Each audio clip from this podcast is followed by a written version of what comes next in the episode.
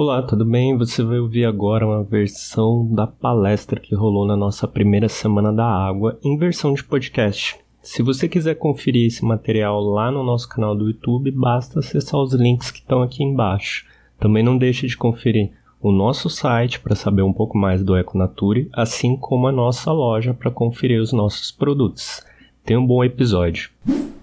Boa noite, pessoal. Sejam todos bem-vindos a mais uma das nossas palestras da primeira semana da água do Econature. Hoje é a nossa última palestra. Tivemos aí na semana passada quatro palestras, uma na terça com Camilo sobre entorpecentes presentes em águas marinhas, na quarta com a professora Lúcia sobre tratamento de águas residuárias, na quinta com o Rafael sobre microplásticos em peixes, e na sexta sobre o plano de educação ambiental e mobilização social do, do Rio do Paraíba do Sul, com a Larissa e com o Beto. E hoje, para finalizar, a gente tem uma palestra com a Paula falando sobre saneamento. Então a gente está englobando aí diferentes assuntos, diferentes temáticas, mas que se relacionam muito com esses recursos naturais.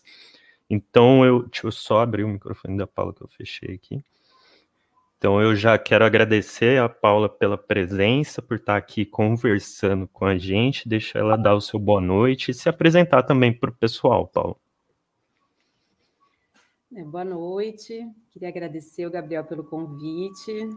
É, a gente atrasou um pouquinho, adiou um pouco a palestra, que foi bom para a minha saúde, mas é, agora tá, a Covid já passou, está tudo certo aqui, então queria agradecer ter trocado de dia. Então hoje a gente termina essa semana, era para começar, mas a gente termina com o maior prazer. É, eu sou Paula Polini, eu sou arquiteta urbanista de formação e hoje faço parte do Instituto Água e Saneamento, que eu queria apresentar um pouquinho para vocês e falar da, de como se organiza esse instituto, dos trabalhos que a gente tem realizado, e por conta disso, o título da palestra ele é esses desafios do saneamento e um olhar que eu espero que interesse a vocês todos, mas ele trata um pouco dessa política nacional do saneamento e os desafios e, e interfaces que uma revisão do marco legal dessa, dessa, dessas diretrizes nacionais de saneamento que aconteceu em 2020 acabam refletindo sobre o setor, tanto em termos de oportunidades como de desafios. Então, um pouco essa ideia da palestra. É... Então, queria se, Posso compartilhar se... minha tela? Pode ir compartilhando, Paula. Eu vou só dar um recado pessoal enquanto você vai fazendo isso. Pessoal, amanhã, amanhã terça-feira, a partir das 19 horas, a gente tem uma palestra também, uma palestra com o Exaú, falando do assunto bem diferente, falando sobre primatas, no caso, a gente vai conversar um pouco sobre quem são os primatas, o que, como é o comportamento deles. Essa palestra é via Simpla, então quem quiser participar basta acessar o, o, nosso site, lá pelo nosso site você consegue fazer a inscrição lá no Simpla. E quem não conhece o Exaú, tem um bate-papo com Natura que a gente fez aqui no nosso canal com o Exaú e vocês podem conferir também. Ele fala um pouquinho sobre comportamento é, animal. E também eu deixo aí a sugestão para quem não conferiu as outras palestras, elas estão todas disponíveis aqui no canal. É só acessar o canal nas playlists ou nos últimos vídeos, qual você preferir. Vai ter uma playlist lá sobre a Semana da Água, assim como também os últimos vídeos vão ser relacionados à Semana da Água. Dados recados, Paula, uma boa palestra, eu vou ficar aqui no backstage. Qualquer coisa é só você avisar que eu volto aqui para te ajudar, joia? Ah, só um, um recado, pessoal. É, qualquer pergunta que vocês tiverem, manda no chat, que aí depois que a Paula terminar, a gente faz para ela, joia? Obrigadão. Vamos lá. É, então, feito as apresentações, a palestra que eu trouxe aqui, a conversa que eu estou propondo para vocês é sobre os desafios do saneamento básico e esse novo marco regulatório do setor. É, eu faço parte do Instituto Água e Saneamento. Somos uma organização sem fins lucrativos, com essa missão de somar esforços para garantir a universalização do saneamento no Brasil, especialmente o esgotamento sanitário, o acesso a esse esgotamento sanitário. Somos um instituto novo, ele vai fazer três anos que ele foi lançado. Ele foi lançado no ar, porque no momento onde, quando ele iria abrir as portas, houve a pandemia da Covid, essas portas se fecharam, então ele foi lançado só no ar. A gente tem um site, tem uma série de materiais que eu vou apresentar para vocês, e a equipe acabou se formando um pouco também nesse novo modelo, né, de, de encontros e trabalhos é, remotos. Então, é um instituto que acaba tendo é, colaboradores e, e, profissionais trabalhando em diferentes regiões do, do país, o que é muito interessante dentro dessa nova perspectiva que foi aberta. Então, aguasaneamento.org.br. É, as premissas do, do Instituto é o saneamento básico é um direito humano, é uma política pública, ele é um serviço essencial, é saúde coletiva e deve ser adaptado ao local. Então, é esse entendimento do saneamento enquanto quatro componentes, que é o abastecimento de água né, potável, o, o esgotamento sanitário com coleta, tratamento, a parte de gestão de resíduos é, e manejo de resíduos sólidos e o manejo de águas pluviais, então a drenagem urbana. São quatro componentes que tratam de água, que tratam de um ciclo que se, que se relaciona. Então a gente olha esse saneamento, os dados e, e, e muito do, da análise foca na parte de água e esgotamento sanitário, por enquanto, do Instituto, e com muito peso no esgotamento sanitário, mas entendendo esses quatro componentes como é, um olhar necessário e integrado sobre o saneamento básico. As estratégias, é, frentes de trabalho, estratégias do Instituto são no sentido de organizar, produzir, produzir e, e, e ampliar esse acesso a conhecimento, a dados, a análise sobre o saneamento, impulsionar esse saneamento a partir do território, por meio de articulação de redes é, e trabalhos dentro dessas redes. Então, o, o Instituto, como um grande colaborador de, de e, e, formador e incentivador de redes, onde muitos atores é, de diferentes, né, de institutos, de financiadores, de organizações locais, se é, entram em contato exatamente para essa troca, para esse, esse avanço em termos de, de impulsionar esse crescimento, impulsionar esse conhecimento e promover é, soluções para ampliar o acesso ao saneamento básico, especialmente o esgotamento sanitário.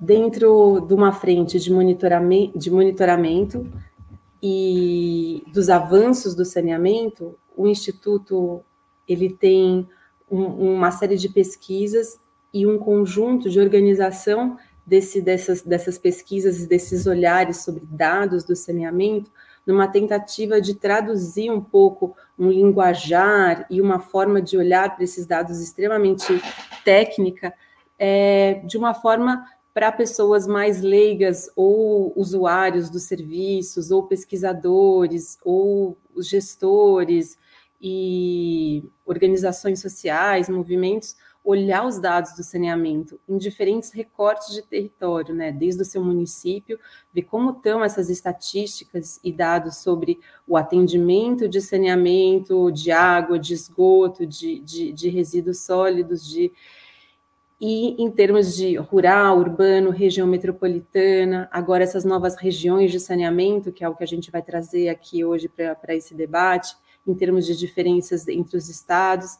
Então, são plataformas interativas de uma, de uma forma de navegação bastante intuitiva que buscam traduzir esses dados que são é, oficiais, são esses, é, de documentos federais, estaduais, levantamentos, mas sistematizando eles para um usuário encontrar dados de uma forma mais acessível. e também promover cruzamentos de dados. Então, a gente tem painéis desses dados e tanto para essas novas regiões de saneamento como para os municípios. Então, dentro do site do Instituto, tem navegações que contribuem muito para essa análise de dados, a gente recomenda.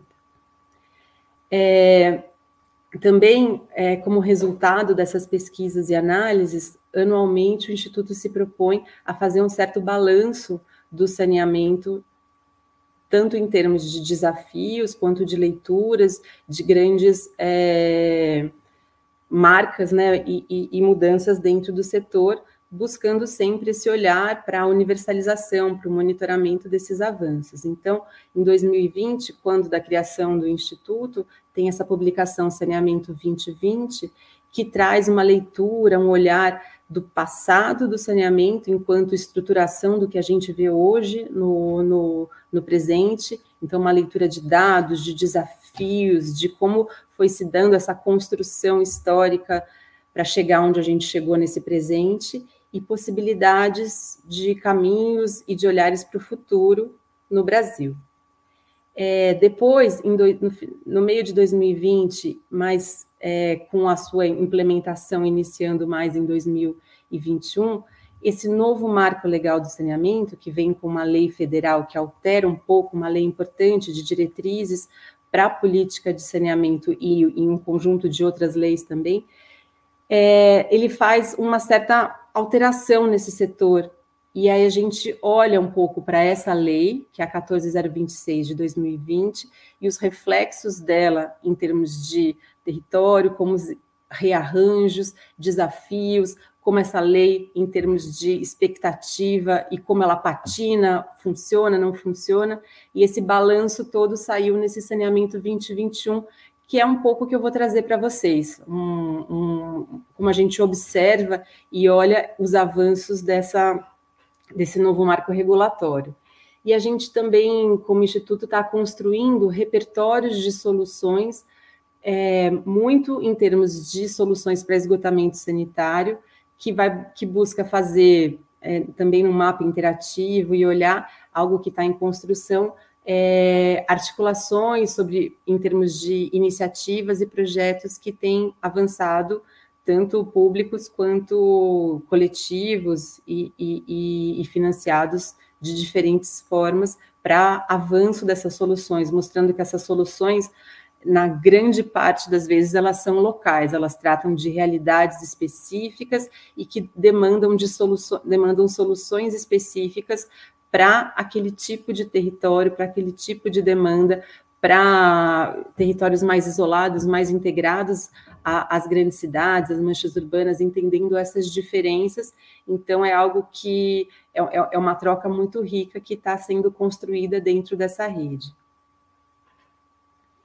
É, nessas articulações de rede, a gente destaca o, o Dia Mundial do Banheiro, que é uma data de reflexão né, sobre a importância e, e, e, às vezes algo tão básico que é ir ao banheiro é, é um direito que é privado para muita gente, como mulheres lidam com isso, como moradores de rua lidam com isso, como territórios rurais lidam com isso, como é, esse direito humano ao, ao, ao, tanto à água quanto ao esgotamento sanitário tem muitas, tem muitas faces, então é nesse momento que esse Dia Mundial do Banheiro busca fazer um olhar é, crítico e, e, e, sobre violações e a necessidade de avanços em termos de, de, de esgotamento sanitário, tanto para a saúde humana quanto para o meio ambiente.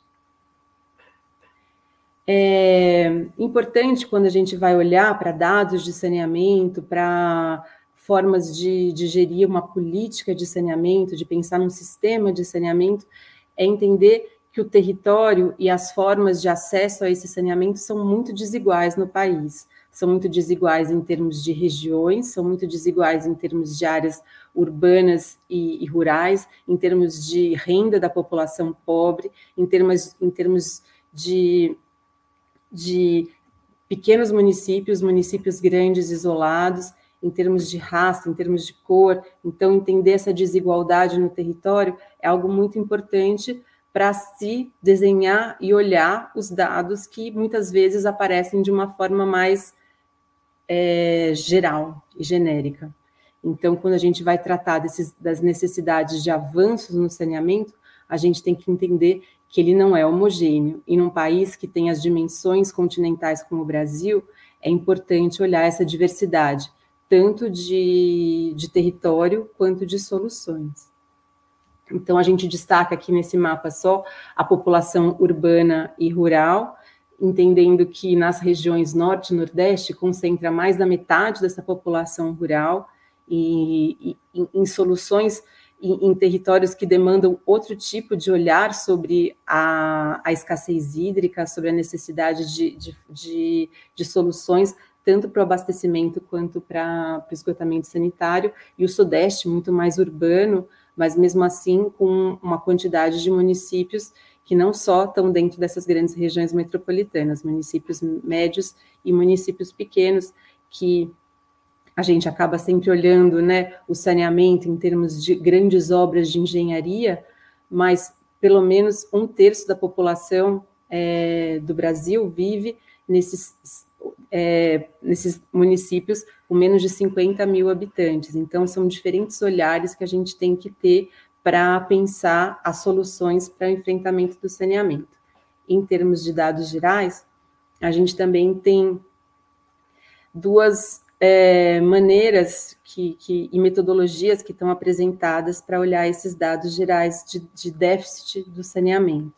Então, você tem o Sistema Nacional de, de Informações, que é esse aqui no, do meu lado direito, que traz dados que são baseados nos prestadores dos serviços. Então, isso que chama SNIS, que é, alguns municípios não é, é, é, voluntário, né, essa, essa resposta a esses questionários anuais, onde você vai falar de qual, qual que é o tipo de atendimento que, que o seu município tem em termos de água, esgoto, é, resíduos sólidos e manejo, resíduos e, e, manejo você ainda tem menos informação ainda, mas sobre água, esgotamento sanitário, como são as empresas que fazem a prestação das informações e dos serviços, elas acabam você tem mais dados sobre isso. Então, considerando esses dados gerais, você tem 30 milhões de pessoas não atendidas pelo serviço de água e 100 milhões que não contam com o serviço de esgotamento sanitário.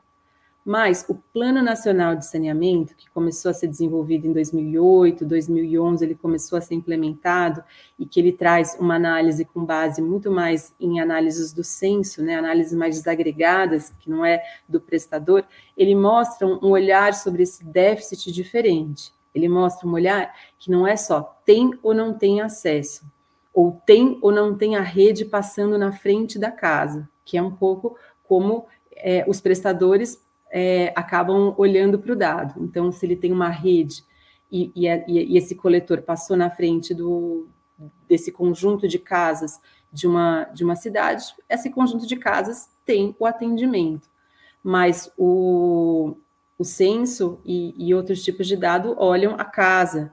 Então, olham que não, esse, esse território aqui, a cota de é, ele nem consegue se ligar a essa rede de esgoto, o esgoto está saindo sim para o barranco ou está saindo para o córrego próximo, são territórios que já são irregulares e precários dentro das áreas urbanas, são territórios mais isolados, ou o acesso a essa água não é uma água de qualidade, não é um acesso que ele é regular, é muito intermitente, ou falta água. Então, esse, esse tipo de atendimento precário, né, é, ele acaba entrando dentro dessa conta. Então, você tem 83, 86 milhões e não 30 milhões que não tem um atendimento adequado de abastecimento de água.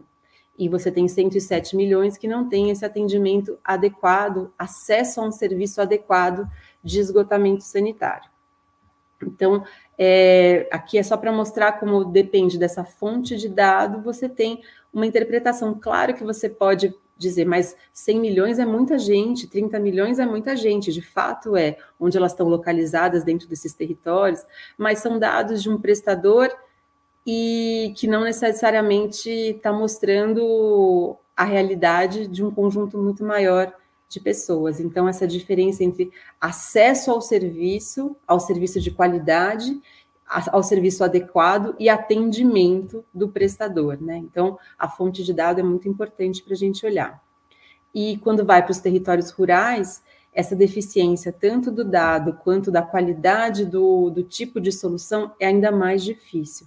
Então, esse o, o, o Plano Nacional de Saneamento traz um déficit de 32 milhões de pessoas que vivem em precariedade de saneamento no, no meio rural. Mas é muito é, é, mais difícil você ter esses dados e é mais difícil você aferir a qualidade ou não do, de uma fossa séptica, que é uma das soluções muito utilizadas. Né?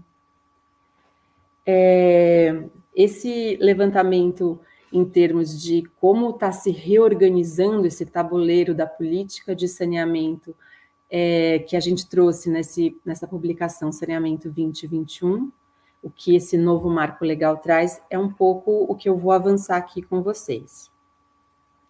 Então, foi essa lei 14026.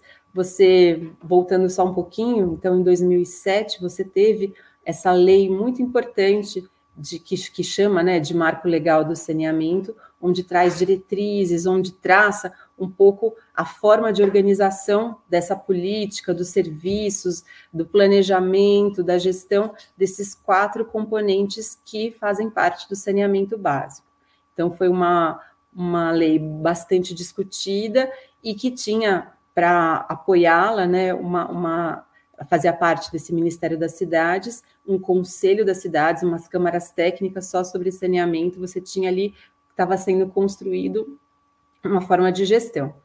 Dentro já do, do, governo Temer, você teve duas medidas provisórias que já faziam alterações grandes nessa lei, que culminou parte desse conteúdo nessa lei 14026, que foi aprovada e que teve muito embate para ela ser aprovada dentro do Congresso. A gente vai mostrar alguns pontos polêmicos e que depois é, de aprovada com essa negociação intensa, houveram vetos muito claros marcando um tipo de direcionamento da política que o governo atual é, propunha para a área de saneamento.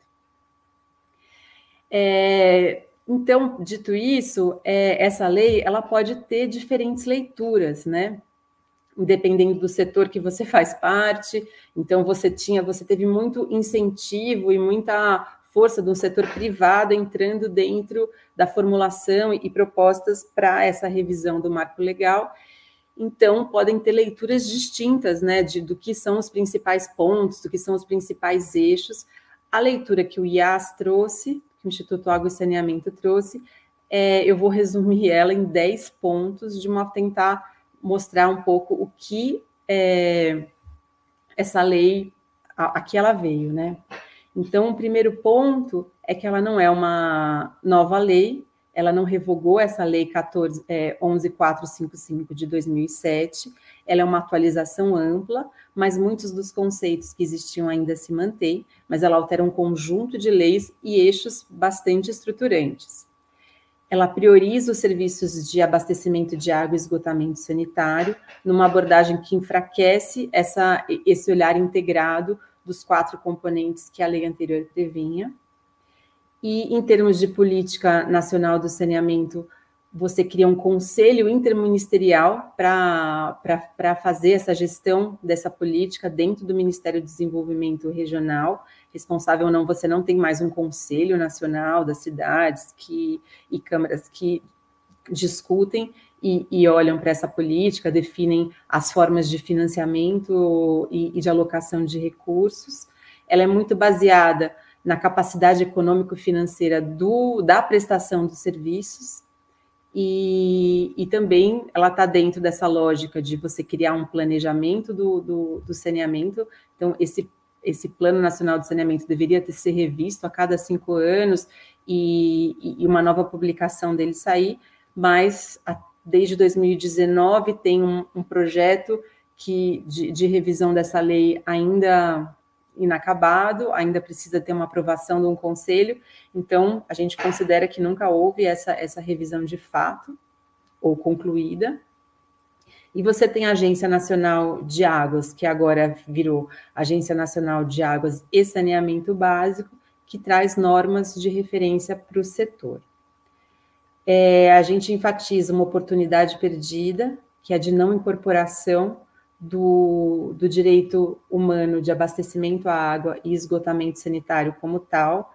Em 2010, quer dizer, então, depois de 2007, da primeira lei, em 2010, foi é, aprovado na ONU, da qual o Brasil é signatário, essa carta, onde entende o, o abastecimento de água potável e o esgotamento sanitário como dois direitos humanos. Então, é uma perda de oportunidade depois, em 2020, quando você vai fazer uma revisão é, ampla dessa lei, você não ter absorvido isso dentro desse, dessa, dessa lei. Há em tramitação no Senado um, uma PEC para incorporar o direito humano à água dentro da Constituição Federal, mas não do esgotamento sanitário e não de uma, de uma maneira mais ampla, como está colocado na, na carta da qual o Brasil é signatário e que poderia ter sido ampliada aqui no, na revisão da lei. É, o, um ponto fundamental, esse cinco, é que a nova lei ela pega uma meta de universalização colocada também nesse Plano Nacional de Saneamento e traz para dentro de uma lei federal, o que é uma coisa bastante é, incomum, porque a lei é de diretrizes, você trazer uma meta com uma data é algo que pode tornar essa lei obsoleta ou, ou fazer necessário a revisão dela, mas é muito importante dar essa importância para metas de universalização do saneamento para a população. Só que elas não são uma universalização completa. Você a meta para 2033 é que você atinja 99% da população com água potável e 90% da população com tratamento e coleta de esgoto, até 31 de dezembro de 2033. É, com essa justificativa de, de avançar na, no cumprimento dessa meta, você tem eixos estruturantes da, da lei, que é a uniformização da regulação do setor. Então, quem faz a regulação do setor são agências regulatórias que são municipais, que são de, é, de regiões, né, de consórcios ou estaduais, na sua grande maioria. E, e muitos é, serviços que não eram regulados por agências regulatórias. Só que existia uma exigência do setor para uma certa uniformização das formas de ação e, e, e de cobrança dessas agências. Para quem uma empresa que quer trabalhar em, no Amazonas e, e no Paraná pudesse não ter que ter duas maneiras de agir, dois tipos de documentos para olhar, de indicadores para ferir. Então, isso foi uma exigência muito desse setor é, privado que está tendo bastante força para entrar dentro do mercado do saneamento básico, de existir uma certa uniformização dessa regulação. E a Agência Nacional de Água, Esgoto e Saneamento Básico ficou responsável por é, fazer essa regulação por meio de normas de referência.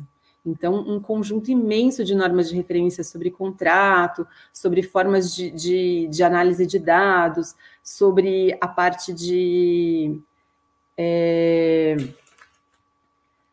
de perdas né, dentro dos sistemas. Então, muitas coisas contratuais e algumas delas ligadas realmente a, a, a, a formas mais.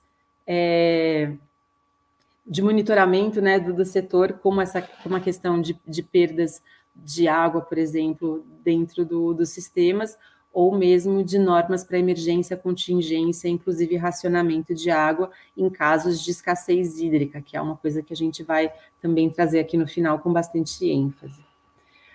Um incentivo muito claro que a lei traz para a concessão da prestação dos serviços para a iniciativa privada, trazendo inclusive proibição, a extinção dos, de novos contratos de programa. Contratos de programa é esse modelo mais usual de contrato para prestação dos serviços, onde um município e as companhias estaduais de saneamento fazem entre si.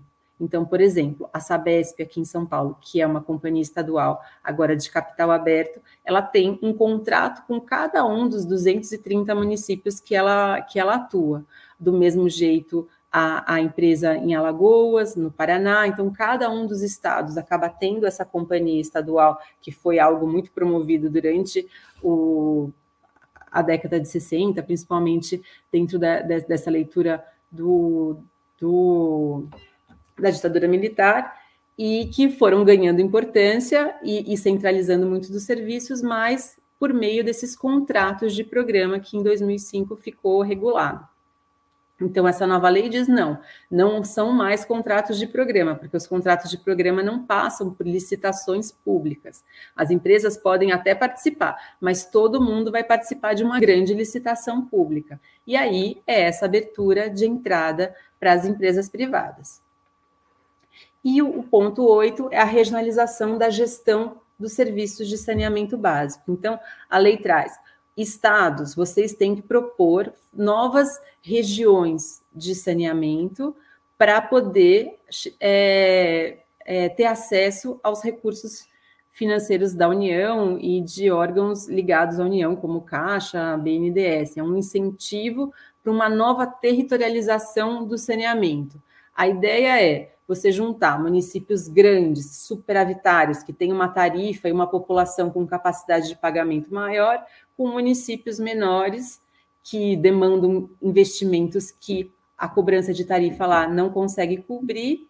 Então, é esse subsídio cruzado, é esse olhar de ganho de escala com um, um mesmo prestador, uma mesma administração, fazendo essa prestação dos serviços. Então, essa regionalização da gestão é muito buscando, né, essa maior racionalidade, ganho de escala e esse, esse subsídio cruzado, que é algo que as empresas é, estaduais, como Sabesp, como a Casal, como tantas como a, a, a SEDAI no Rio, já faziam, só que elas não faziam dentro de um olhar de região. Cada um desses contratos, elas acabavam um subsidiando um pouco o outro. Então, a região metropolitana de São Paulo subsidia muitos dos investimentos em cidades mais isoladas do interior, mas dentro de uma lógica que era de gestão da empresa da Sabesp. E agora é uma lógica regional essa regionalização, que esse ponto 9, ela traz não só uma prestação integrada, ela traz uma nova gestão, onde uma instância de governança regional vai ser criada, onde esses diferentes prefeitos, governador, vão ter que conversar e, e, e fazer deliberações juntos. É, e um ponto 10, que a gente também dá bastante atenção, é como o controle social, como a sociedade, como a sociedade organizada, como os usuários conseguem ter acesso né, a, a toda essa reorganização, as decisões, as deliberações, as informações, a incidência dentro das decisões, que é esse controle social da, da política, esse controle social do planejamento, esse controle social da prestação em termos de, de saneamento. Já existiam desafios muito grandes é, com conselhos que, que, que, iam sendo formados, muitos não formados, agora com esse desmonte que, que há dessa, da, da participação social, esse desafio se tornou maior, e nesse olhar regional é um pouco mais desafiador ainda quando você tem uma participação ou você entende os problemas locais, agora vão ter que ser debatidos numa instância regional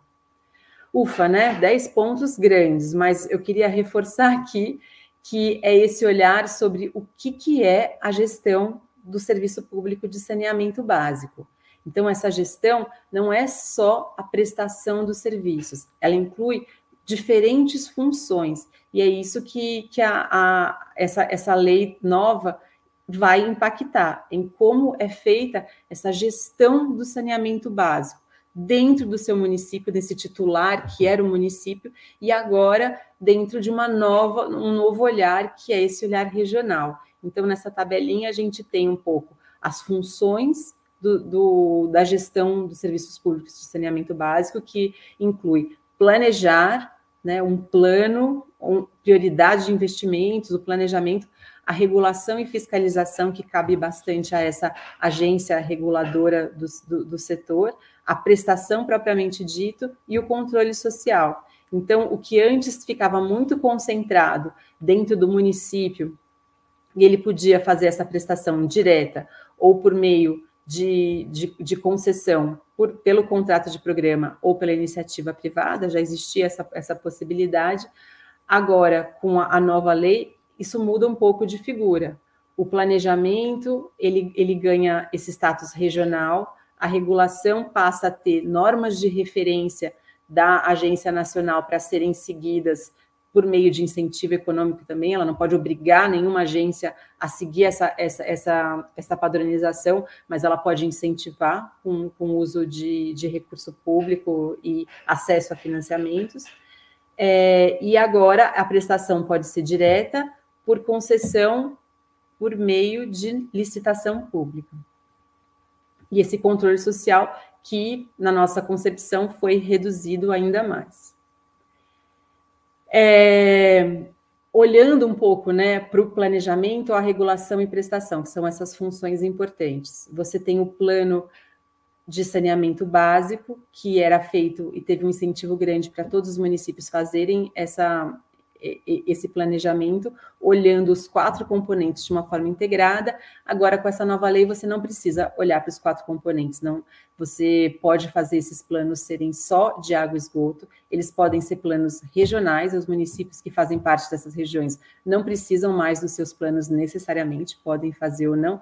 E um, um, estudo para uma concessão da prestação pode virar um plano, quer dizer, você reduziu muito essa importância e, e essa, esse olhar integrado do plano. Em termos de, de é, regulação, você tinha é, uma parte de 57 agências, mais ou menos, nesse dado que a gente tem aqui, atuando nos serviços de água e esgoto. Uma parte né, grande eram estaduais, algumas municipais, de consórcio público, distrital, mas a maior parte dos municípios que tinham essa regulação eram municípios ligados às companhias estaduais de saneamento, que faziam isso como uma exigência.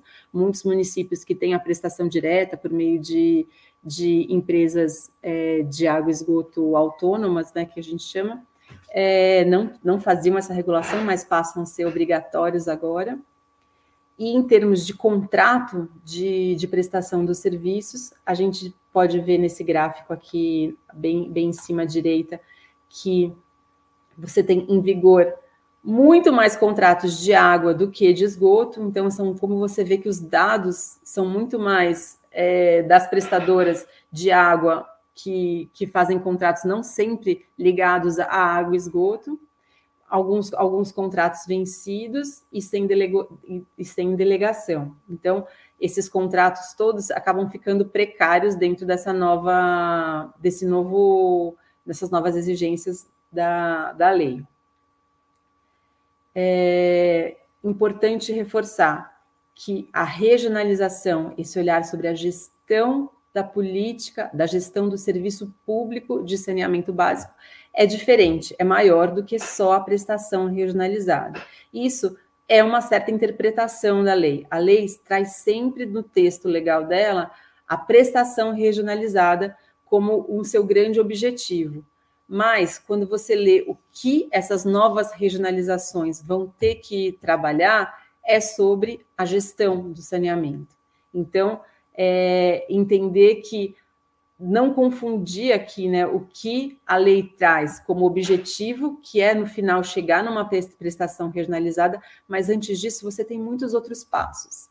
A criação dessas instâncias de regionais novas, em termos de governança, como vão funcionar essas instâncias deliberativas, né, conselhos e essa organização, fazer um planejamento de, em termos de território, de prioridades, de avanço, para você atingir essas metas de universalização, tem que ter uma regulação e aí sim uma deliberação sobre a forma de prestação, se vai ser uma prestação concedida, se vai ser um, um, um, um leilão, se vai ser a prestação direta, diversos tipos de prestação dentro de uma mesma região, ou seja, não dá para garantir que essa prestação vai ser regionalizada da forma como a letra da lei estava colocando.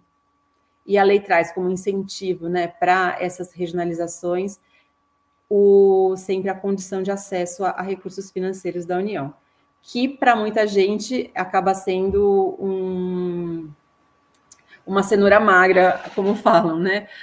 É, hoje em dia, dentro desse contexto, não quer dizer que há muito recurso para esse setor em termos de orçamento da União ou mesmo ligados a, a aos grandes bancos é, públicos. É, mas, de qualquer forma, a gente vai ver que essa adesão foi bastante grande em termos de como os estados se reorganizaram para essa regionalização do saneamento. Aqui rapidinho, não vou ler tudo isso, mas é para mostrar que você te, que a lei traz diferentes modelos onde os estados podiam se adequar.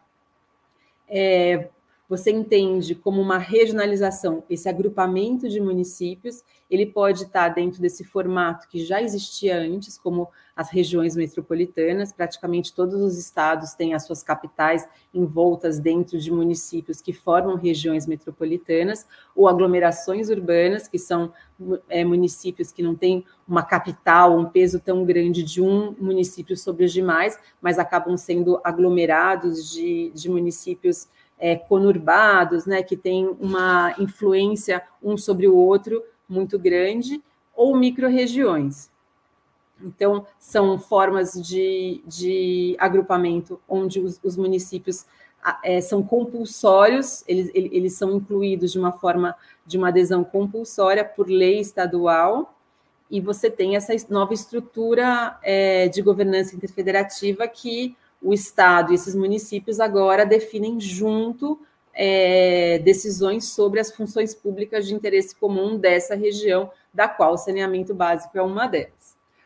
Mas a lei traz uma nova forma, que são as unidades regionais de saneamento básico, onde a adesão do município é voluntária, onde os municípios não precisam estar numa mesma, não precisam ser limítrofes, né? Podem estar em diferentes é, locais desse estado, e o importante é você ter essa capacidade econômico-financeira de uma prestação conjunta favorável. Quer dizer, você tem que olhar esses municípios que você está juntando em termos de o que cada um tem de renda, né, sobre os tributos, necessidades de investimento, tanto das despesas de, de da prestação de serviços como de novos investimentos. Então, essa conta, de alguma forma, tem que ser positiva dentro dessa, desse olhar das, da, das regionalizações.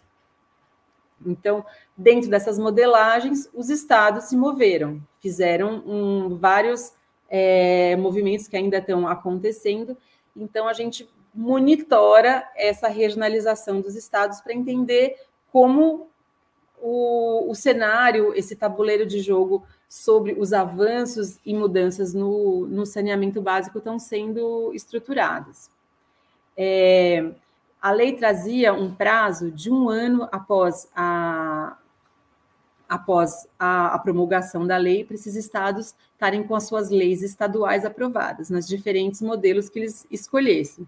Não havia uma metodologia clara colocada e nenhum apoio claro da União para essas regionalizações.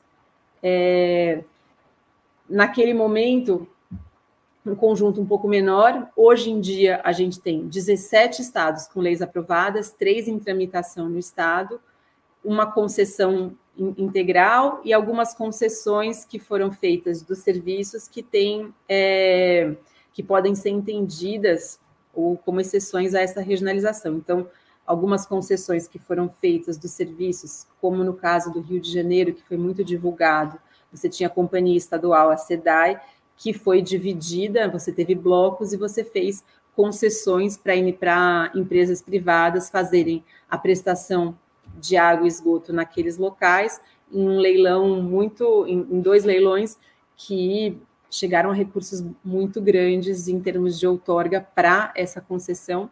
Então, esses estados acabam tendo uma exceção para regionalização. Então, olhando esse mapa, esse mapa é de julho do ano passado, quando você tinha esse prazo legal. É, aprovados estão em azul, que fizeram leis e aprovaram suas regionalizações.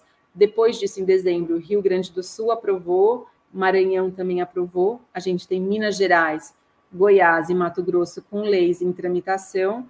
E Acre, Pará e Tocantins sem muita movimentação, sem saber o que vai acontecer com, esse, com esses estados, em termos de se não aprovarem as suas leis, vão perder esses recursos é, federais mas existe um movimento atual da União buscando dar algum tipo de incentivo técnico, de, de consultorias para uma para propostas de, de regionalização.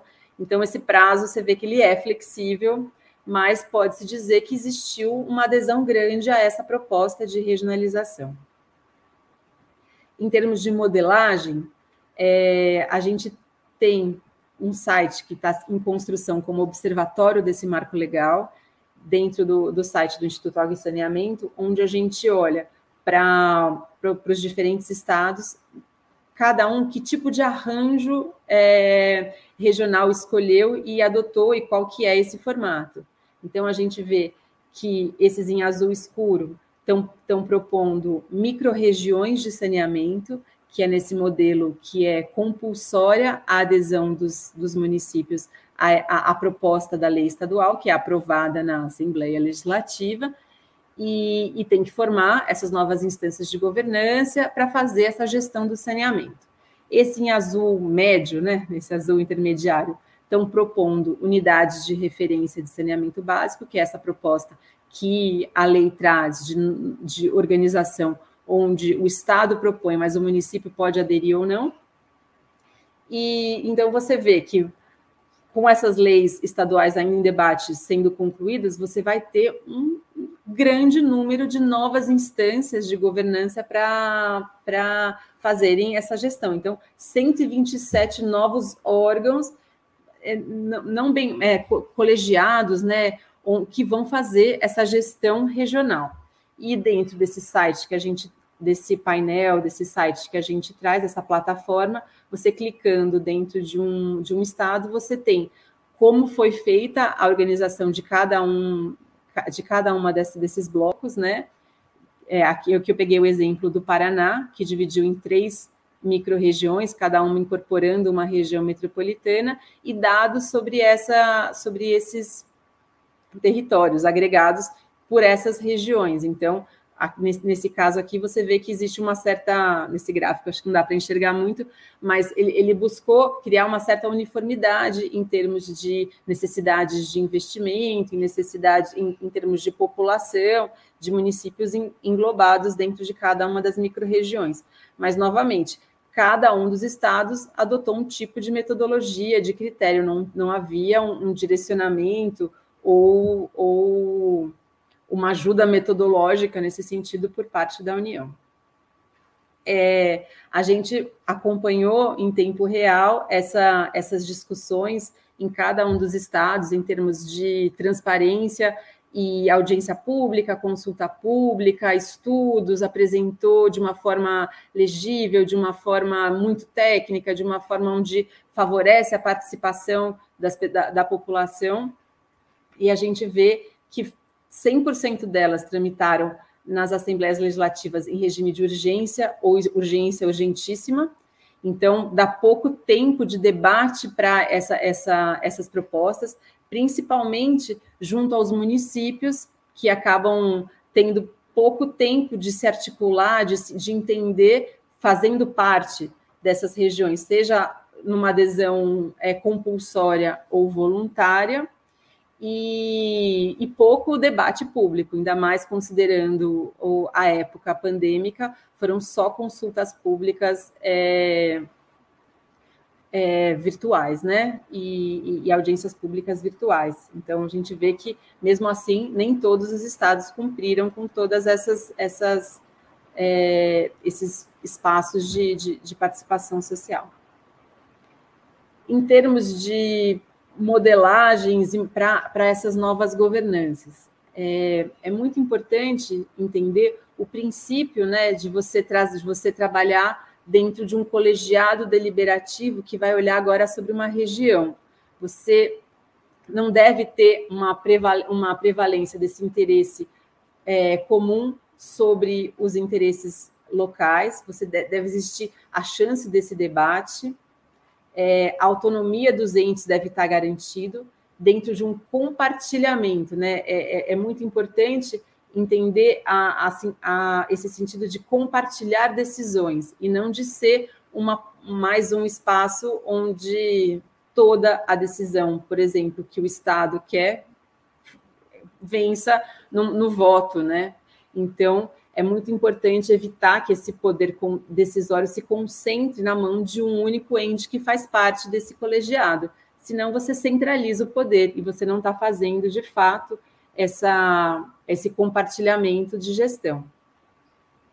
Geralmente eles são organizados numa instância executiva, numa instância colegiada deliberativa, que é, é o momento mesmo de votação, onde todos os prefeitos fazem parte e, e, e representantes do governo do estado, e num, numa câmara técnica, uma instância participativa, você tem alguns tipos de modelos que foram, foram colocados.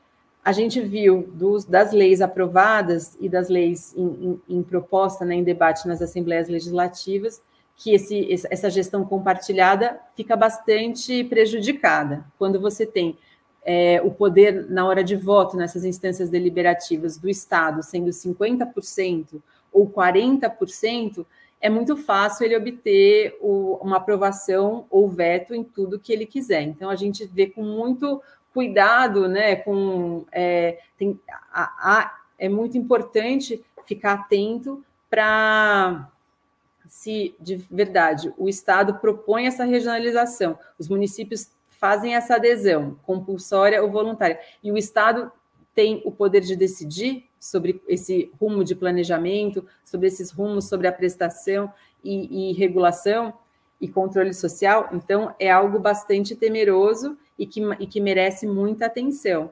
Mas o, os espaços são, é um espaço de debate, é um espaço que está sendo criado, então nossos olhares vão estar tá muito voltados para essas instâncias que, que estão sendo montadas, onde vai ser de fato a decisão de mudança ou não do, da, da forma como está a organização do saneamento e os impactos disso nos municípios, principalmente nos municípios pequenos, que já têm pouco poder de voto junto aos vizinhos, imagina em, em regiões maiores, englobando o governo do estado. É, Para dar um exemplo rápido, não, não, vou, não vou trazer aqui, que ainda tenho que olhar um pouco esses, esses desafios rapidamente, mas aqui a Bahia. A Bahia, ela, ela, ela se adiantou um pouco, então ela já tinha um debate sobre micro-regiões que estava avançando enquanto a nova lei estava sendo aprovada no Congresso Federal, então ela aprovou logo em 2020 ainda essa, essa, essa lei criando, acho que são 19 micro-regiões ela usou como uma base territórios da identidade, um tipo de organização de planejamento que ela já tinha, e bacias hidrográficas. Então, acaba sendo um modelo onde esse olhar de uma certa identidade regional, de identidade de compartilhamento de infraestruturas e de produção e, e, e gestão dessas águas, foi teve um, um, uma forte importância para essa divisão, mais do que talvez esse arranjo econômico-financeiro que a lei é, enfatiza. E você tem as regiões metropolitanas, então Salvador, Feira de Santana e outras grandes regiões. Diferente é o caso de São Paulo, que usou essa bem essa cartilha da, da nova lei, propondo unidades regionais e tendo como principal justificativa a esses arranjos econômicos financeiros, mas, acima de tudo, quem, quem tinha contrato ou não com a Sabesp. Então, eles separaram todos os municípios de, com os contratos com a Sabesp, que chamou de URAI, Unidade Regional de, de Água e Esgoto Sudeste, que tem os seus 370 municípios. Então, imagina um colegiado juntando 370 prefeitos, mais o governador e ou, representantes do governo do estado para fazer um debate sobre planejamento de, de, de, um conjunto de municípios que não são limítrofes, que não têm essa identidade, que não seguem bacias. Então é um desafio muito grande. Mas nesse caso de São Paulo, a adesão ou não a essas unidades regionais é voluntária, o prazo acabou no começo do ano, mas até agora a gente não tem notícias públicas de como anda essa adesão dos municípios, porque se já não houve um, um espaço grande de participação desses, desses, desses municípios para a formulação dessa proposta, você prejudica muito a, a adesão ou não a essa proposta que pode, inclusive, inviabilizar economicamente algumas dessas regiões se grandes municípios saem, ou, ou, ou municípios associados, consórcios, falam, a gente não quer participar de, de, dessa, dessa unidade, então é algo bastante complexo. Então, a gente considera aqui, a gente que acompanhou as discussões na, na Assembleia Legislativa de São Paulo, participou dos, do, das, das audiências públicas, acha muito ruim também a forma como o governo do estado trouxe essa proposta de regionalização do saneamento. Ou é para ela não funcionar, então nenhum município vai aderir, ou era só para garantir que esses municípios da Sabesp iam continuar com a Sabesp, não ia existir uma outra regionalização que prejudicasse a empresa da qual o Estado é o grande acionista. Já no caso do Estado do Amazonas, por exemplo, todo o estado é uma microrregião. Então, os 61 municípios é toda uma microrregião, com exceção de Manaus, que já tinha uma concessão recente feita, então ela não faz parte dessa, dessa microrregião, mas é um estado inteiro, todos esses municípios, dentro de um colegiado, discutindo sobre esse, essa nova forma de gestão, esse planejamento. Então, para vocês verem como os desafios são grandes e as concepções também muito diversas. É, um pouco das expectativas à realidade, o que, que a lei tinha como expectativa e o que a gente viu, o que a gente anda monitorando que vem acontecendo. Então, você tinha, em termos da política, o Ministério do Desenvolvimento Regional bastante desarticulado. Então, esse, esse conselho interministerial nunca se reuniu uma única vez é, não existe prazo para esse plano de nacional de saneamento de fato ser publicado ou para esse sistema nacional de saneamento entrar em vigor. Você teve atrasos muito grandes nos decretos que foram sendo é, trazidos que buscam essas mudanças do, do, do setor. Então, a gente vê muitos atrasos, uma desarticulação e uma falta de orientação para esse cenário, esse jogo que está mudando a gente vê é, atrasos nesses eixos estruturantes. Então, por exemplo, em termos de agenda regulatória, a Agência Nacional de Águas está muito atrasada nas suas, nas, nas suas é, normas de referência. Eram para eram ter publicado, acho que quase quatro por semestre, foram publicadas duas até agora, um ano e meio depois. Então, claro que a gente entende que tem uma curva de aprendizado da própria agência para desenvolver, é tudo muito novo, mas falta estrutura, falta pessoal, falta muita coisa para andar da, na velocidade que se propunha. É, e, e, alguns estados não estão com as suas leis estaduais de regionalização nem, nem nas assembleias, né? Então, o que vai acontecer um pouco com, com esse essa não aprovação? E a gente vê também que é uma ideia né, que, de, de eixo estruturante que, o, que a nova lei trazia, muito focado no que o Ministério da Economia queria, que era a inserção da iniciativa privada com força dentro desse novo, desses novos arranjos, as micro-regiões acabam sendo uma forma, talvez, de, de interpretação da lei que que buscam manter um pouco o sistema como funciona hoje com as companhias estaduais, onde esses contratos que eram municipais passam a ser contratos de uma região e não necessariamente muda a forma de atuação desses contratos de programa. Então, são muitas interpretações da lei que, que, que os estados foram é, e da Constituição, né, e do conjunto de leis foram tendo para os resultados que estão aparecendo e estão em jogo. Então, não necessariamente esse grande eixo, essa grande força para a concessão dos serviços para iniciativa privada vai acontecer. É, então, nesse resumo, é, falta integração e coordenação na política, muitos atrasos em termos de, de decretos que deveriam sair para reforçar esses eixos que a nova lei traz, atrasos na, na, norma, na agenda de norma de referência e esses estados que não aprovaram suas leis. Junto de tudo isso, o Instituto Água e Saneamento está trazendo alguns pontos de atenção e desafios, tanto para a gente monitorar né, nesse observatório da, é, do marco legal, quanto para desenvolver o que vai ser esse saneamento 2022 agora, que são essas metas de universalização, elas precisam ser olhadas com muito cuidado, para não ficar gente de fora, ou as pessoas que sempre ficaram de fora continuarem de fora. É, universalizar o, o o setor universalizar o acesso à água e esgotamento sanitário, principalmente, ninguém vai discordar disso, mas você tem que olhar para como a lei traz e como vai ser uma interpretação desses dados. Se você olhar para uma região e falar, eu atingi 99% de, é, de abastecimento de água dessa região, Pode ser que tenha algum, algum município que está com 100% e tem uma população muito grande, e municípios menores que ainda não atingiram 70%, mas dentro dessa média populacional vai ficar dentro do, do, do esperado. E, e principalmente em termos de população urbana, que é onde a gente tem os dados da prestação dos serviços, e populações mais isoladas, e populações rurais, em termos de populações que vivem nesses núcleos e, e favelas, assentamentos urbanos precários, onde a rede não chega, eles acabam não sendo nem contabilizados para fins desse dado, é um território onde as empresas de, de saneamento não chegam, então, é uma interpretação. Claro que quando você fala 99% da população, é todo mundo. É, é, é, mas quando você olha que dado vai te trazer é, essa referência, que território está incluído dentro desse dado, é que você vai começar a olhar quem não faz parte dessa meta. Então, muito cuidado para olhar tanto as médias quanto os territórios e a fonte desses dados.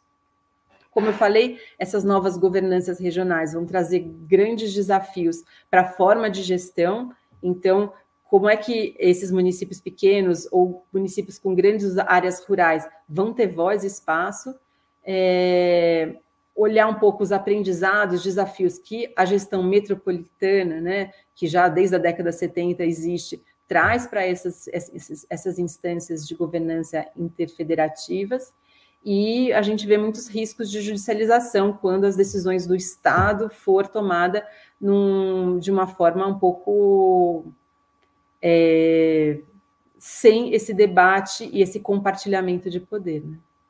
O planejamento, que são os planos regionais de saneamento e os planos municipais de saneamento, tem até o final desse ano para serem aprovados para fins de financiamento de, e de acesso a recursos.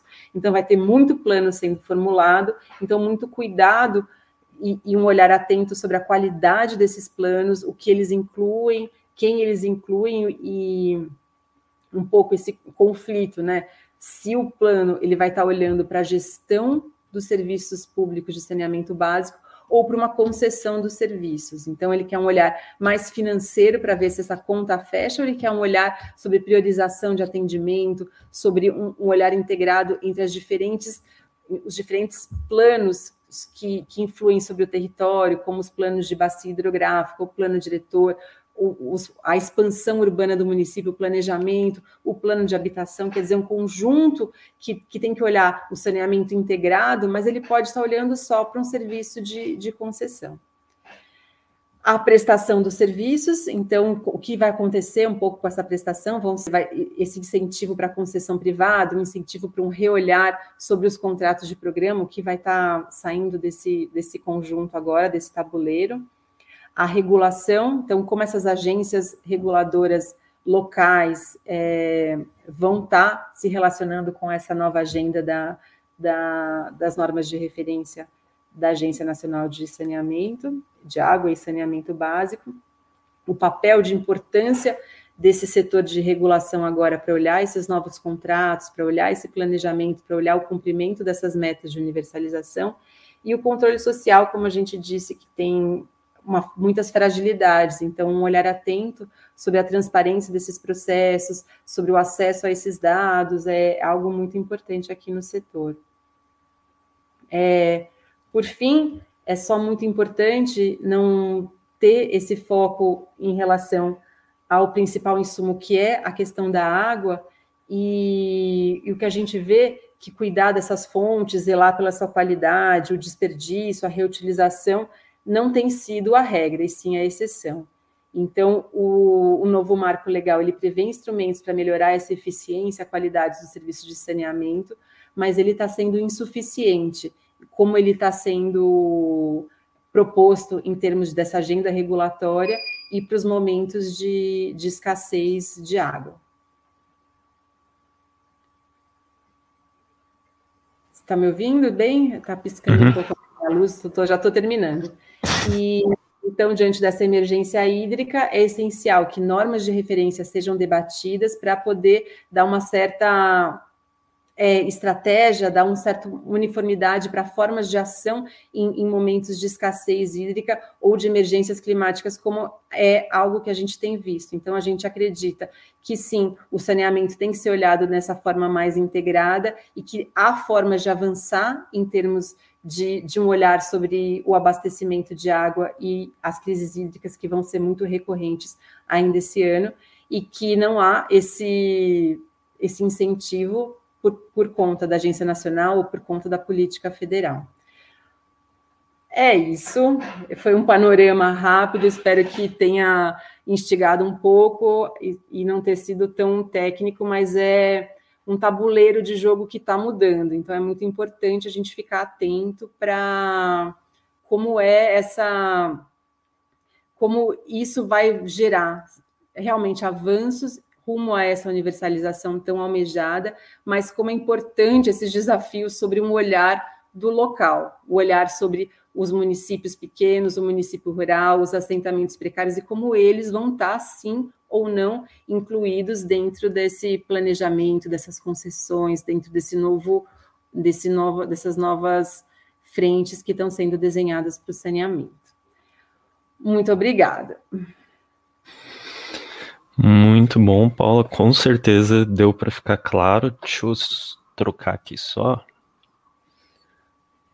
para nós dois. É, eu acho que você abrangeu bastante as coisas, assim, vamos dizer, o que tem de positivo e o que a maioria dos desafios, né?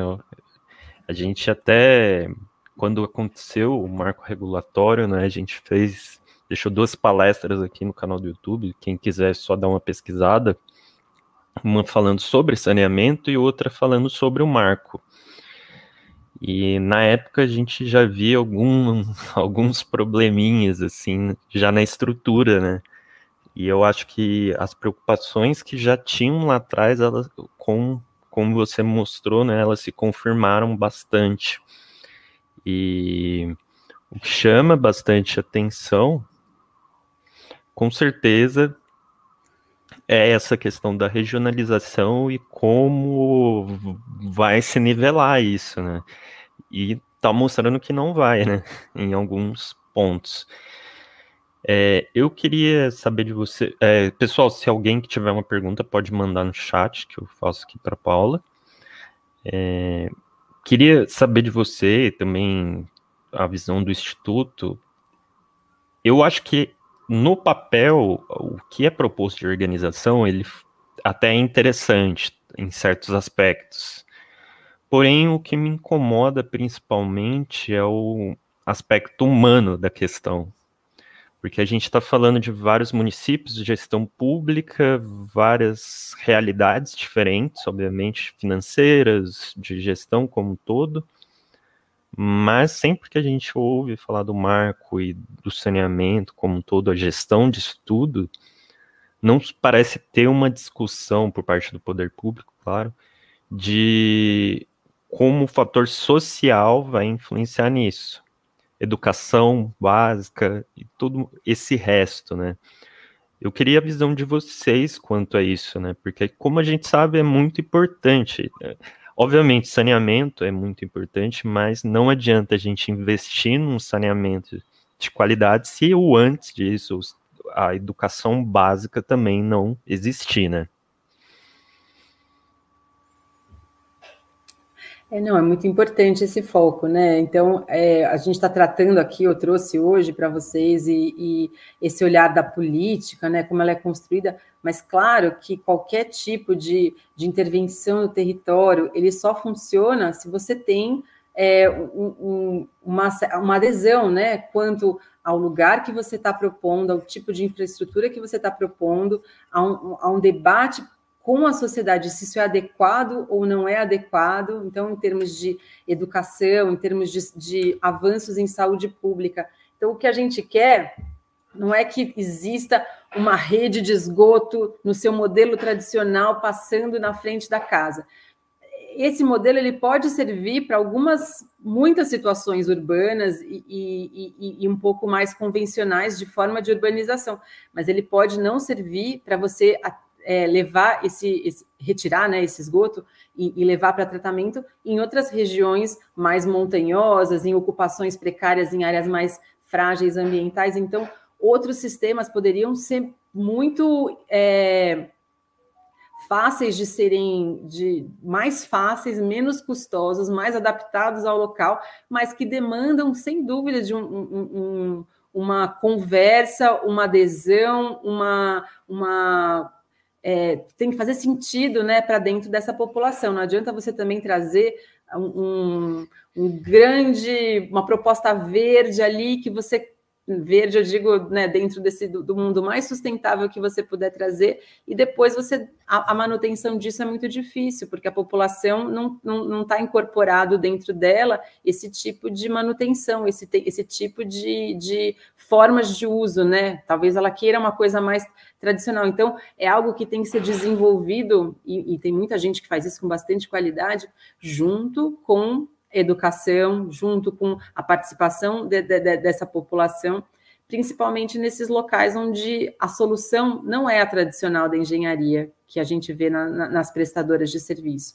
E para você ter essas, essas novas fórmulas, né, desde muitos tipos né, de, de cisternas para o abastecimento de água, de fossas junto com ah, jeitos distintos né, de lidar com o lodo fecal, é, inclusive gerando energia, gerando substratos, e, entre tantos outros, mas tem que fazer sentido dentro dessa, dessa, dessa coletividade. O que a gente tem uma preocupação grande é entender esse direito humano ao esgotamento sanitário, como ele tem que ser adequado né, à, à, à sua, é, à sua cultura né? Ele tem que ser adequado e, e, aceito em termos de formas de uso, mais seguro, com qualidade, com disponibilidade, com esse acesso financeiro.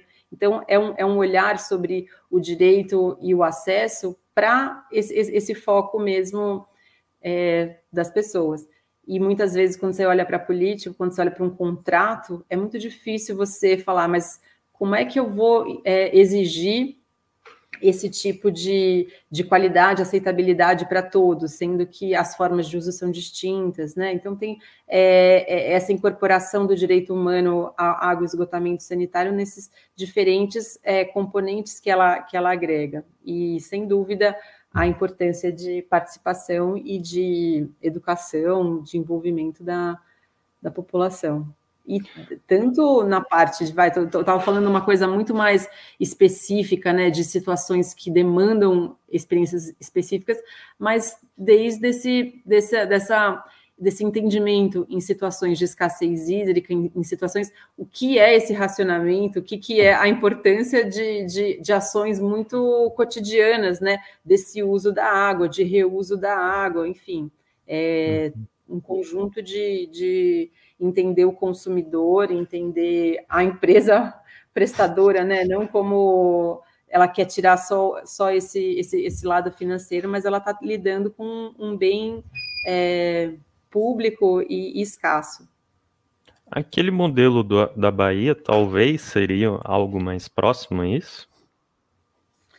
O modelo da Bahia é bem interessante e ele foge um pouco dessa concepção. Então, tem gente que fala, ah, mas o modelo da Bahia pode ser muito legal, mas ele não vai funcionar porque economicamente esses territórios são muito desiguais. É, mas eu olhando né, o conjunto dos estados e como foram feitos esses arranjos, eu acho que lá você tem é, um histórico de planejamento mais consistente. Então, talvez esses colegiados e essa proximidade entre os municípios favoreça uma atuação é, e, e, decisões que sejam mais é, compactuadas, que, que, que, estejam mais próximas é, de, de, de, uma mesma realidade do que a gente viu em, em tantos outros estados. Uhum. Então, eu acho que é um modelo muito interessante, mas desafiador, porque em termos de você conseguir fazer esse ganho de escala é, para investimentos na prestação, ele traz desafios. É, você tocou num ponto ao longo da palestra que eu acho que é interessante também, é um pouco essa questão das informações de acesso realmente e as informações dos dados, vamos dizer, o que está no papel e realmente quem tem acesso e funciona. E uma coisa quando a gente fala de saneamento, aí tratando especificamente mais de esgoto, até a gente comentou isso aqui com a professora Lúcia, é a questão de algumas empresas que querem às vezes dar aquele, vamos dizer, esconder algumas informações vocês veem que isso também de essa transparência nos dados por parte das fornecedoras, das prestadoras de serviços, é outro ponto também que pega muito para a gente conseguir esses avanços reais? Sem dúvida, Gabriel, esse ponto é super importante. É isso que a gente é, acha que deveria ter, né? Esse sistema nacional de informações, esse CINIS aqui estava dentro do modelo pensado e criado, ele teria uma auditoria desses dados. Então, não é só o prestador falar, eu atendo ali é, 100, milho, né, 100 milhões ali de, de litros, de metros cúbicos e tal.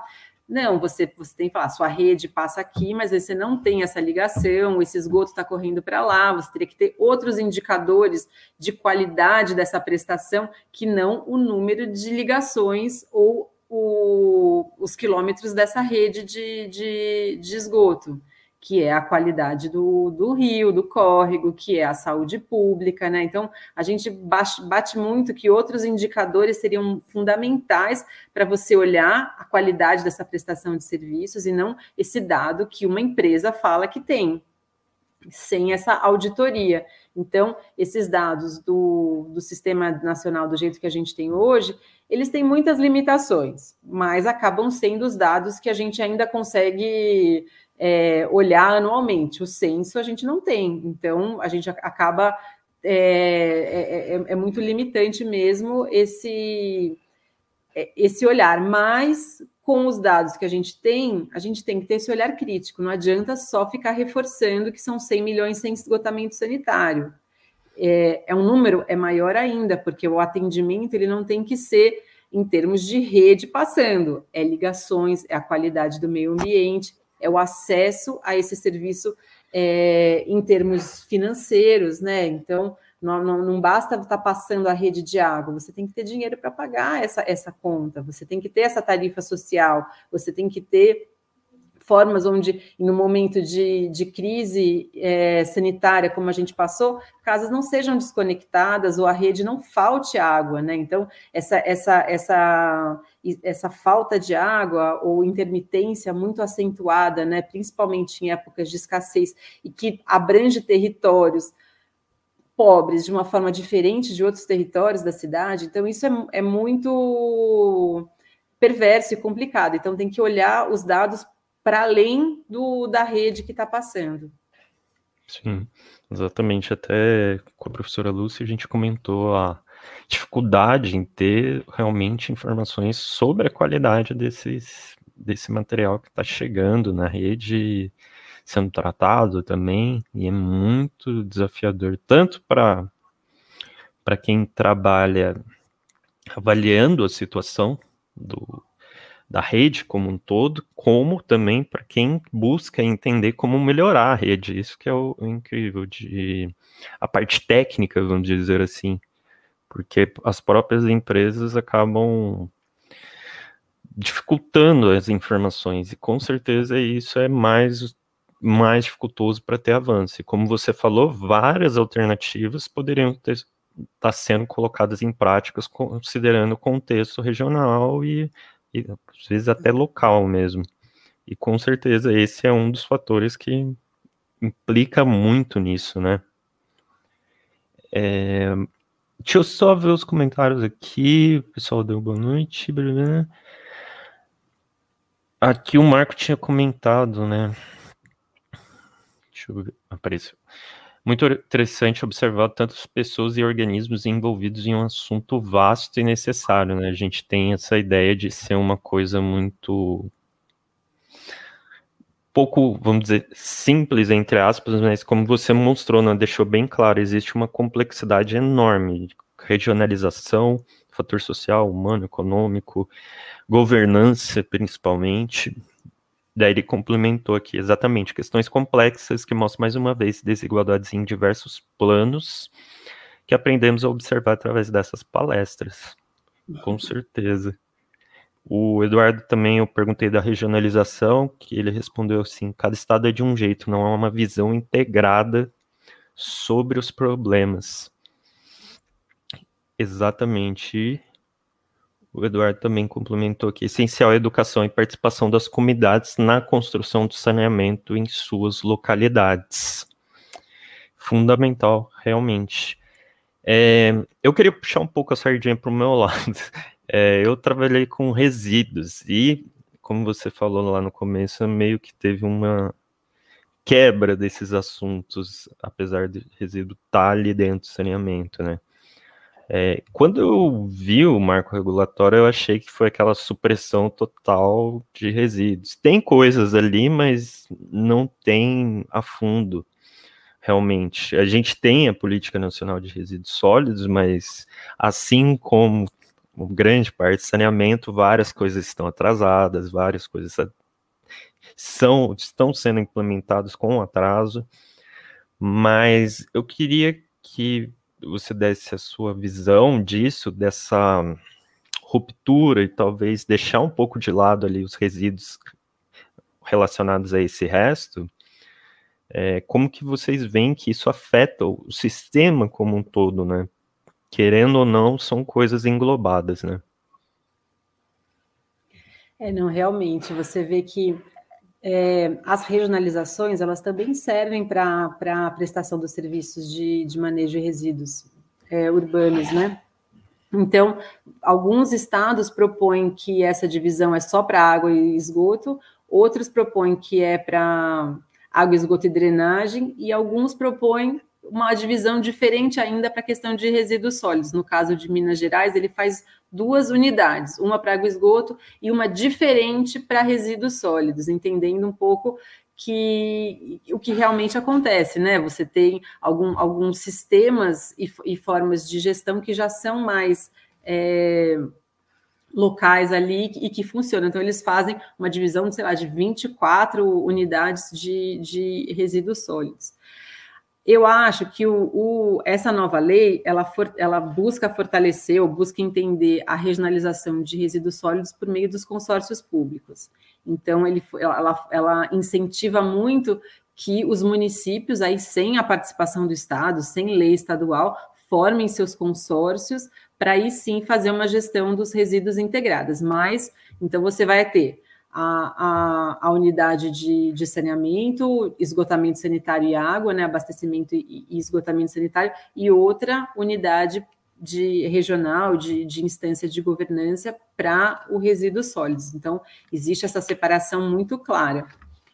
É, eu não sou uma grande especialista na parte de resíduos, mas eu acho que esse olhar de consórcios ele faz bastante sentido, porque são municípios que são limítrofes, que têm é, um, um, tipo né, de, de gestão junto a aterros, junto a, a, a, formas de manejo desse, desses resíduos que são loca, é, regionais, que não, não, necessariamente precisam ser cada município ter todo tipo de, de, de resolução. Acho que funciona bastante bem em, em muitas experiências, tem financiamentos para esses consórcios. Então, eu acredito que nesse sentido a, a estratégia é sim um olhar regional, porque eu não sou contra essa, de maneira nenhuma, né, essa, essa forma de olhar para o território para além do, do, do, dos limites do município. Eu acho que sim, é, é, muito esse ganho de escala ou essa possibilidade de você fazer trocas entre, entre os municípios é muito válida. Então, eu, eu não sei, na, na minha visão, o fortalecer esses consórcios, eu acho que é acho que é acertado nesse, nesse sentido de não ser um estado todo fazendo a gestão do resíduo sólido no Amazonas, como é o caso dessa proposta de prestação para água e esgoto. Então, acho que tem sentido. Sim, Mas acho... a perda do planejamento integrado dos, dos quatro componentes, eu acho que é muito forte. Então, de alguma forma, eu acho que os municípios não deviam perder isso, mesmo que eles façam parte de uma região de, né, uma micro-região de água e esgoto, um consórcio de, de resíduos sólidos. Dentro dele, ele deveria olhar para esse conjunto e a drenagem, especialmente dentro de, de, de, como funciona. Né? Não adianta você ter toda a sua, a sua água abastecida e você ter um resíduos sólidos nas ruas e a dengue fazendo uma, uma, uma um grande estrago. Né? Então, precisa ter esse, esse olhar que é do saneamento básico em, em, em termos de, de, saúde pública, em termos de qualidade no meio ambiente, é um pouco esse, esse, essa, essa força que tem. Sim, eu concordo com você, eu acho também que a regionalização não é um problema em si, é o problema que se torna quando é mal feita, né? Essa que é a questão. Ela é uma solução e poderia ser até uma otimização de recursos. Como você falou, a gente poderia ter vários produtos sendo gerados a partir desse tratamento adequado de tudo isso e gerando benefícios para um conjunto de municípios. Só que aí vem a questão de gestão, né? É, o problema não é a regionalização em si, mas é a gestão que deve ser bem feita. E quanto ao a questão também é já querendo ou não os resíduos eles já acabam meio que sendo já acabavam sendo regionalizados, né? Trabalhados regionalizados. Agora é mais uma questão organizacional eficiente mesmo que a gente precisa ter como um todo. E colocar em prática realmente o que é proposto na, nas políticas públicas, né? E não ficar só adiando, adiando mais como um todo. É, Para a gente fechar, Paulo, eu queria só a, a visão de vocês é quantas a gente tem, vai ter provavelmente mudanças governamentais nesse, nesse próximo ano, né? E como que vocês acham que isso pode afetar positivamente ou negativamente, ou talvez até travar algumas das medidas que ainda precisam ser avançadas nesse, nessa área de saneamento como um todo? Olha, eu não acho que, independente de, de, de governos que, que, mudem, que você tem que fazer de novo terra arrasada, né? Então, acaba com toda a lei que está, refaz tudo, vamos jogar tudo fora e refazer. Pra... Eu acho que esse é um grande problema. Então, eu acho que dentro dessas regionalizações, dentro desse tabuleiro que está sendo montado, tem muito, muita potencialidade para você fazer gestões, para você ganhar essa escala, para você fazer planejamentos de qualidade. Eu reforçaria a importância né, de qualquer dessas políticas, tanto do, dos governos do Estado quanto a nacional, de reforçar uma concepção de saneamento ligada a direitos humanos.